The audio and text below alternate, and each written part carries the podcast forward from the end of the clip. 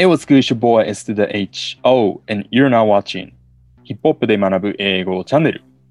東安様行き、バイバイはい。はい。今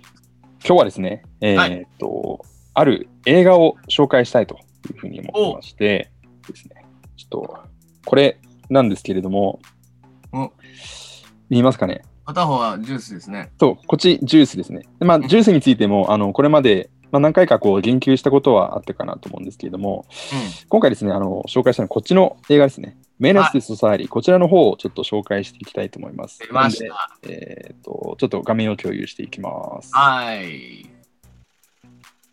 はい、えーフットの現実と若者の葛藤を見る、えー映画ポケットいっぱいの涙を見るべき5つの理由ということで、今回お伝えしていきたいと思います。そうなんですよね。放はい。そう、ちょっとまあこのあたりの話も後ほどしたいと思うんですけれども、まあ、概要映画お伝えしていきたいと思います。えっ、と、ヒューズ監督ですね。えっと、アレン・ヒューズと、えっ、と、アルバート・ヒューズという、まあ、えー兄弟の監督がいるんですけれども、まあ、その監督たちの、えー1993年の作品ということになっております。はい。で、現代がメネス・テ・ソサエリー、まあ、社会への脅威というふうな、うんえーと現代なんで、ポケットいっぱいの涙って なんでみたいな感じの、があるんですす。はい。うん。あのーまあね、ちょっとそのあたりの説明を後ほどしていきたいと思います。はい。でですね、これまあどういうふうな内容の映画か、ちょっとあらすじあの簡単に読んでいきたいと思うんですけれども、これ Amazon さんに書かれてるやつ、ちょっと、えー拝借して読んでいきます。60年代にロサンゼルスのワッツ地区で起きた大暴動から30年、うんケインは友人のオードッグとビールを買いに食料品店に行くが、アジア系の店主に侮辱されたことに腹を立てたオードッグは、店主とその妻をあっという間に、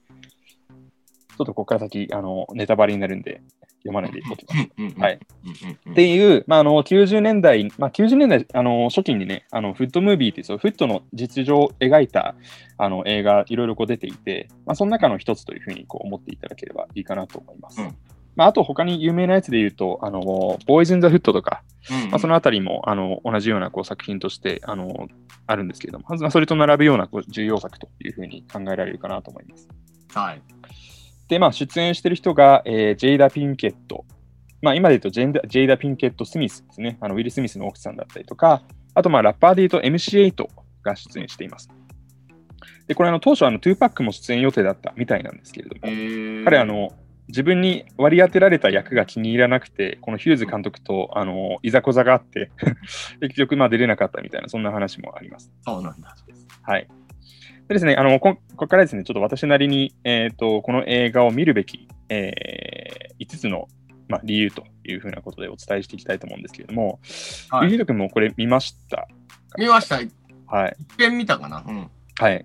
ちょっとね、あの思い出しながら、ちょっと、えー聞いていただきたいんですけれども、はい。1個目のポイントですね。フットの現実を垣間見れると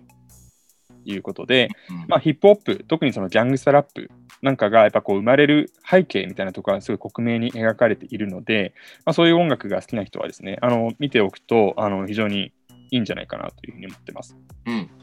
で、これ、まあ、あのさっきちょっとあの途中で言い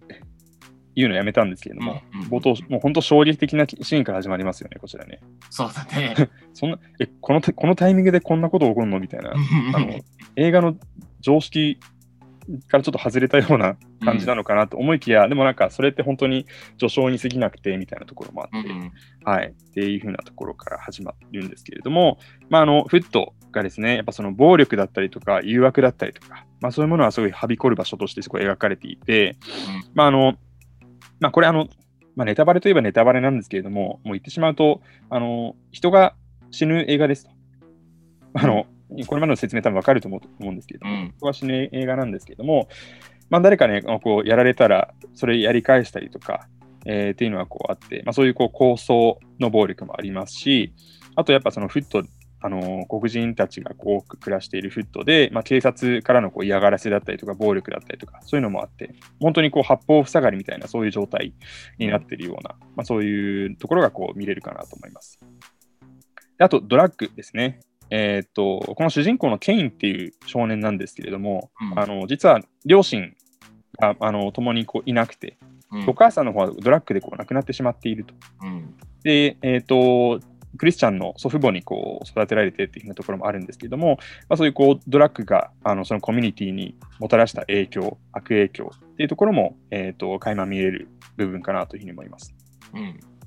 でですね、まあ、これ、そういうふうなこう暴力だったりとか、ドラッグだったりとか、まあ、そういうのがこう1、1世代で終わるのであれば、まあ、あのいいとは言わないですけれども、まああのー、そこから先あの、明るい未来が待ってるんだったら救いがあるんですけれども、残念ながらこれそうではなくて、あのどんどんこう連鎖していくというところがあります。でね、これあの、あの詳しくは述べないですけれども、この映画の中で、あのケインが、主人公のケインですね、が、えーと、刑務所に面会に行くシーンがありまして、で、そこでその面会先の、あの収監されてる人とこう会話するシーンなんかが、すごいこう痛ましいというか、うん、あなんかこうやって本当にあの上の世代であの過ちを犯してきた人たちっていうのは、下の世代に正しく生きてほしいと思ってるんだなと。いうのはすごい伝わってきますし、でもなんか、そのそれでもやっぱこう下の世代っていうのは、そういう上の世代の意思にかかわらず、また同じことを繰り返してしまうみたいな、いうところがそう描かれているというのが、まあ、あの本当にあの痛ましい現現状なんですけれども、描かれているといったところがあります。でですね、こういうあのフットの現実があのすごいセンセーショナルに描かれてるだけだとしたら、ちょっと僕はあのお勧めしないかなと思うんですけれども、うん、もう一つですね、あの 2, 2個目のポイントがすごいやっぱ重要かなと思ってまして、青年の葛藤を垣間見れるというふうなことを考えさせていただきます。同調圧力と変化への希望ということで、まあ、その主人公のケインですね、えーと、取り巻く人たちっていうのが、あのやっぱこう悪友のオードッグっていうあのドレッドの、えー、少年がいるんですけれども、まあ、だったりとか、まあ、そういうところでやっぱこう同調圧力があって、やっぱこう悪いことをいろいろこうやってしまうというふうなことが一つあります。まあ、なんですけれども、あのそのケインはですね、あの経験なクリスチャンの祖父母に育てられて、無事、あの高校は卒業するところまで行くんですね。うん、はい。で、まあ、あのそういうふうな、それで、あのよくここまでやってこれたねっていうことですごいこう喜びを分かち合うようなシーンもあったりとかしますし、うん、あとですね、まあ、彼の恋人のロニーっていう、あのそのジェイダ・ジェイダピンケット・スミスが演じてる役ですけども、は、あの子育ての傍らで、あのすごい勉強を頑張ってて、で、アトランタで仕事を見つけてというふうなこともあって、まあ、その環境から抜け出すということを、まあ、あの目論んでいるというふうなシーンもあったりとか。あとですね、あの彼のそのケインとかのグループの中にシャリフっていう、えー、イスラム教徒の少年がいるんですけれども、うん、まあ、彼の、えー、お父さんが学校の先生で、あのアメリカの社会っていうのは黒人にとってはこう生きていくのすごい大変だぞと。あのちゃんとしなきゃ、あのマジでダメだよみたいな感じのことをこう言ったりとかして、その、何でしょう、同調圧力がありながら、でも、あのいろんな周りの人たちのこう助言だったりとかがあって、まあ、ケインはこう自分がこう変わっていくっていうところをちょっとこう、何でしょう、まあ、希望というか、本当にこう変わっていこうとしてるような、まあ、そういうところがこう見られるわけですね。うんうんうん、はい。で、まあ、その変わっていこうとしながら、その同調圧力もあって、まあ、そんな中で、ケインはどんなえー、決断を下すのか、そして結末どうなるのか、いうところが、まあ、この、えー、作品の一番の見どころかなというふうに思いますので、うんうんうん、はい、ちょっと見ていただければと思います。はい。で、まあ、ちょっとあの重めの内容から始まったんですけれども、あの、うん、次に述べる3つはですね、あのちょっとライトの内容であのお伝えしていきたいと思います。はい。ですね、あの、ビジュアルがいけてるというのは、これ一つあって、ね。うん、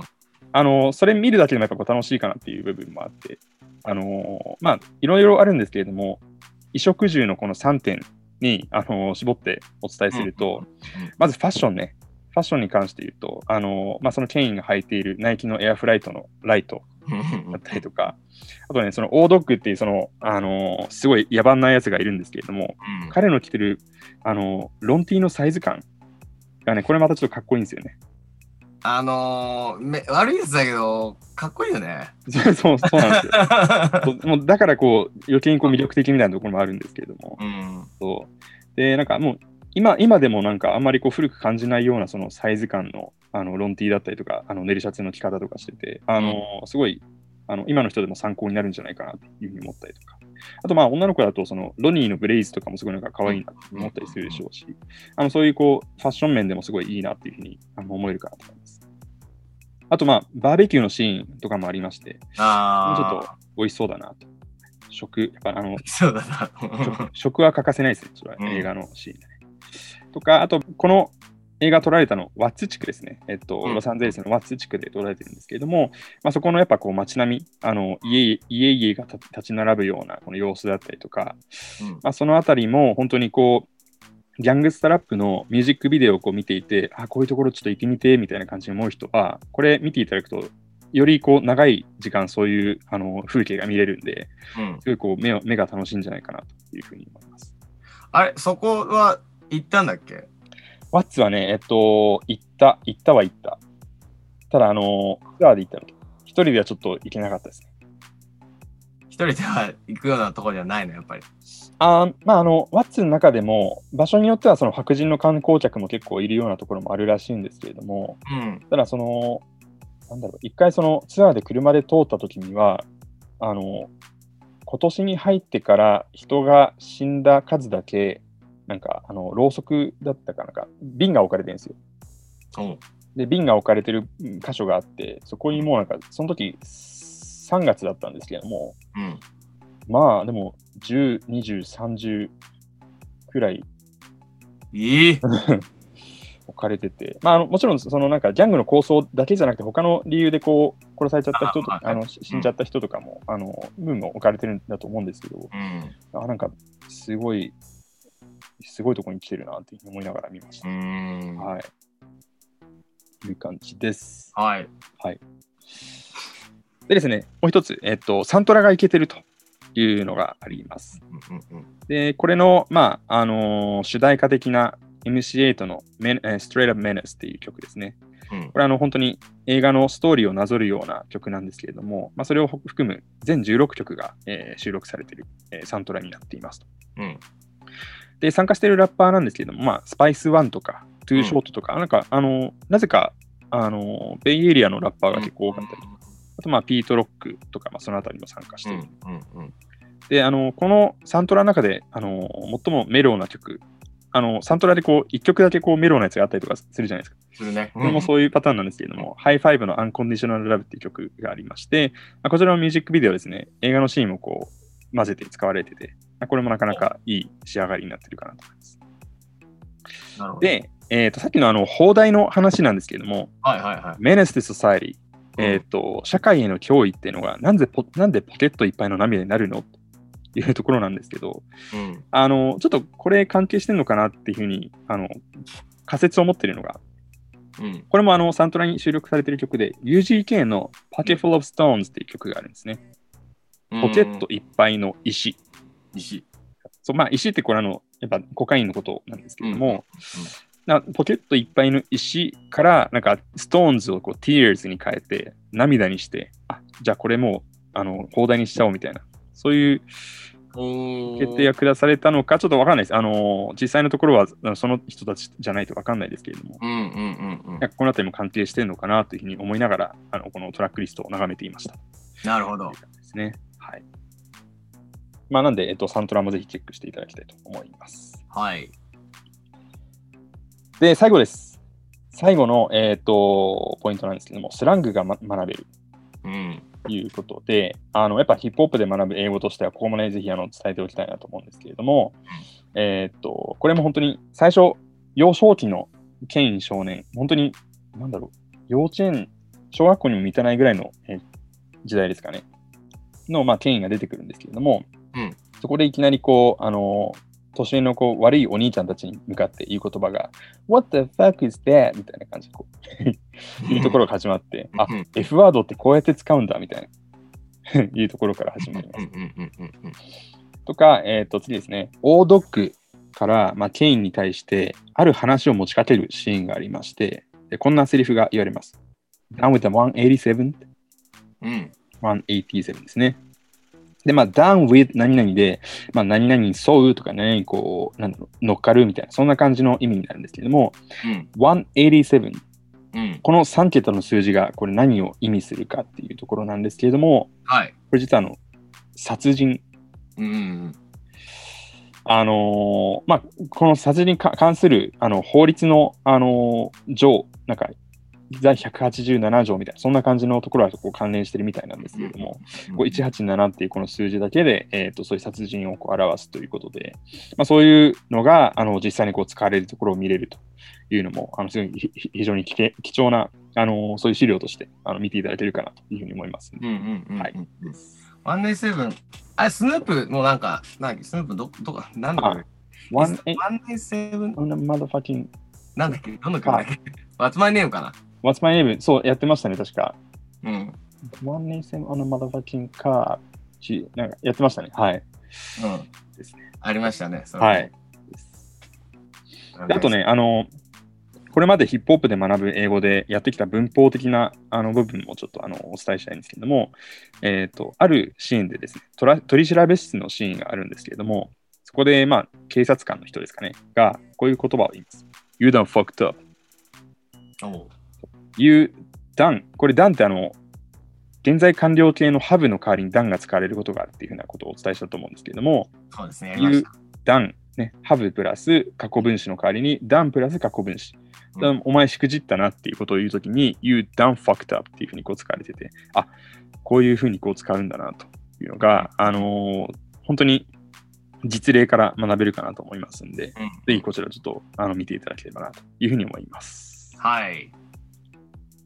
はい、ということでですね、今回は、えー映画、えーポケットいっぱいの涙、現代メネステス・ソサイリー、こちらの、えー情報をお伝えしてまいりました。はい。はい、えっ、と、概要欄のところに、えっ、と、この映画の情報を貼っておきたいと思いますので、そちらからぜひ、えーチェックしてみてください。はい。皆さん、チャンネル登録と通知ボタンも、えーチェックしておいてください。はい、ではまたお会いしましょう。ジア、ピース。